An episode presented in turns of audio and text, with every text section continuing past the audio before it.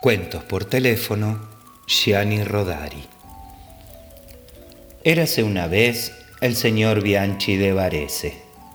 Su profesión de viajante de comercio le obligaba a viajar durante seis días a la semana, recorriendo toda Italia, al este, al oeste, al sur, al norte y al centro, vendiendo productos medicinales. El sábado regresaba a su casa y el lunes por la noche volvía a partir.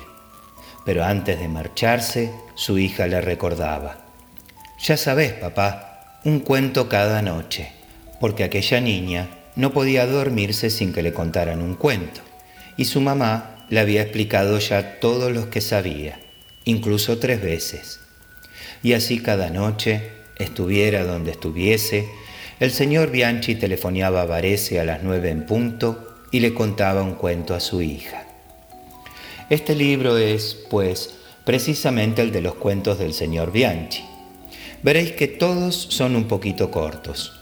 Claro, el señor Bianchi tenía que pagar las conferencias de su bolsillo y por eso no podía hacer llamadas muy largas. Solo alguna vez, cuando había realizado un buen negocio, se permitía unos minutos de más. Me han dicho que cuando el señor Bianchi telefoneaba a Varese, las señoritas de la telefónica suspendían todas las llamadas para escuchar sus cuentos. Claro, algunos son tan bonitos